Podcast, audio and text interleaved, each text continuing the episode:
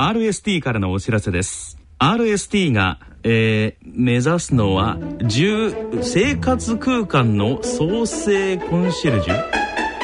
うーん難しい。詳しくは3文字。RST で検索。へえ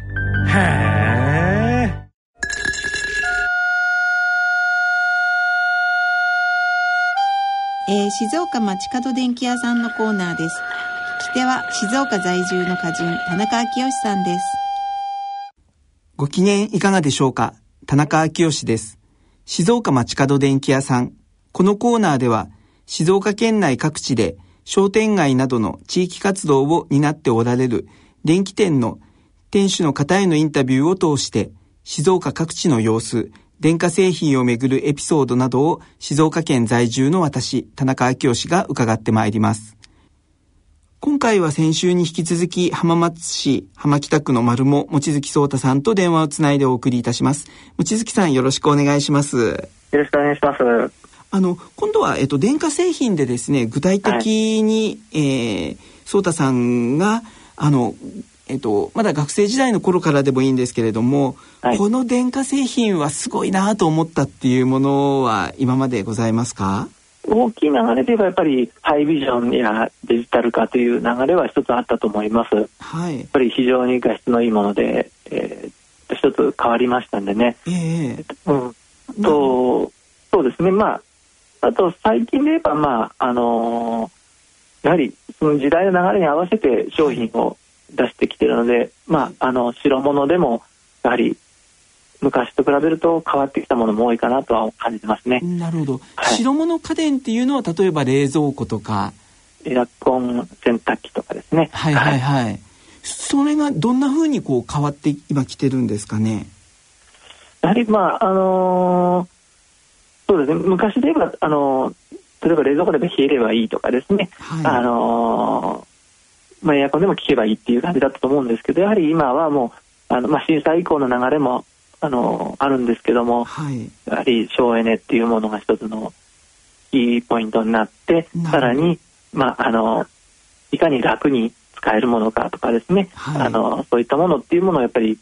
ありますね。なるほどなるほど。あの私たちからするとですね、はい、えっ、と電気屋さんの息子さんとしてっていうふうに、えー、育ってらっしゃったとすると、学生時代でも新しい電化製品はどんどんどんどん使いこなせていいなっていうふうにも思ったりするんですけれども、実際はどんな感じなんですかね？実際あの電気屋の中というのは割合中古を使ってるケースが多いので、えー、あの私自身もそんなに新製品を使って育ってはないものですから、はい、あのまあ逆にあの家帰ると家のテレビがなくなってて貸し出しに出されちゃってたっ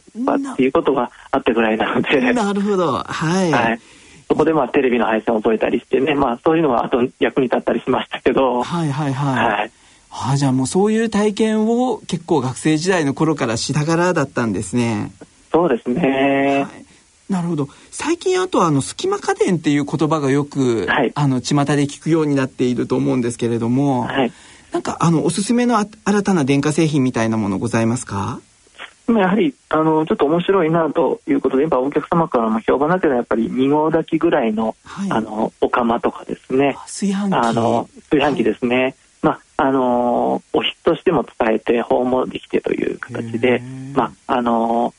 最近だとお年寄りの2人暮らし1人暮らしの方とかでもこう食べきりサイズにできるっていうそういうお釜とかですね、はい、あと、まあ、セカンドクリーナーと言われる充電してさっと掃除ができるものとかですね、はいはいはい、ああいったものを、まあまあ、あと、まあ、ストロージューサーっていう、まあ、昔でいう速いジューサーではなくこう取り潰すゆっくりのジューサーとかですねそういったものっていうのは今非常にあの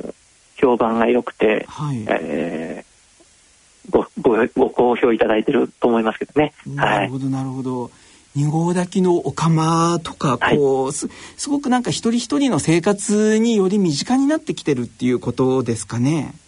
そうですねやはりあの今までだとざっくりあの大きくっていうのが多かったんですけど大きいものもあるしそういう小物も出してきてるという形じゃないかなと思いますね。はいありがとうございました。この続きは次回の放送でお送りいたします。